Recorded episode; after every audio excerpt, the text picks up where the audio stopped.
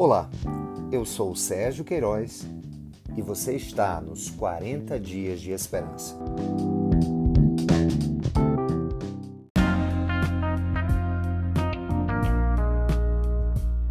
Dia 20 Homem com H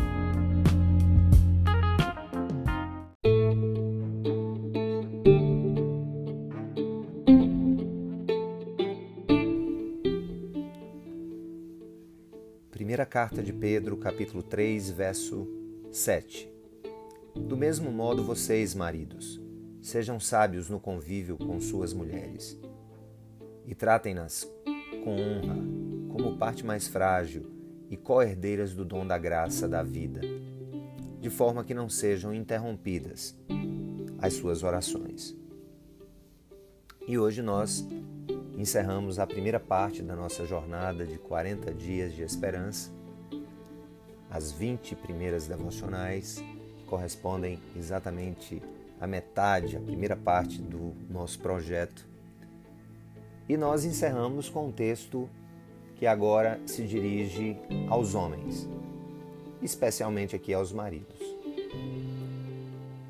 É importante ressaltar que todas as exortações amorosas de Deus para nós, elas existem para que a vida brote sem limites dentro de nós, para que alcancemos a felicidade no prazer que temos em Deus, em fazer a vontade de Deus, em tê-lo como a nossa porção, a nossa herança. E aqui, Pedro vai, depois de ter falado às mulheres, agora fala aos maridos.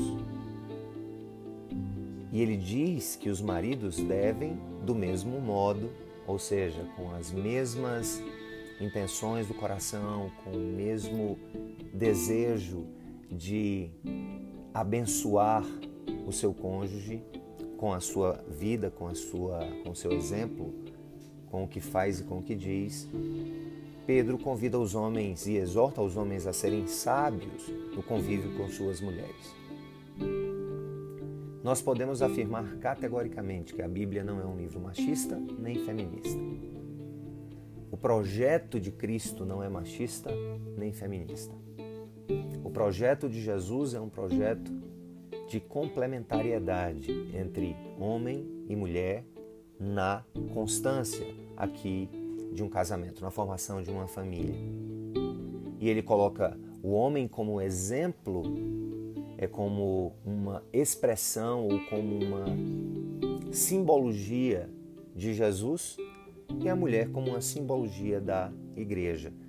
E não podemos esquecer que a igreja é tida no Novo Testamento como noiva de Cristo. Ou seja, Cristo é o cabeça da sua igreja.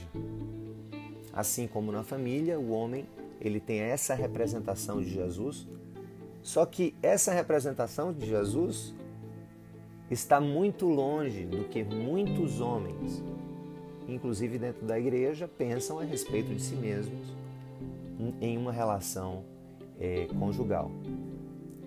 O homem aqui é convidado a cuidar da sua esposa. Em outras passagens bíblicas, como por exemplo a carta aos Efésios, Paulo vai dizer que o homem deve morrer pela sua esposa, assim como Cristo se entregou por sua igreja. Isso é de longe um convite ao machismo.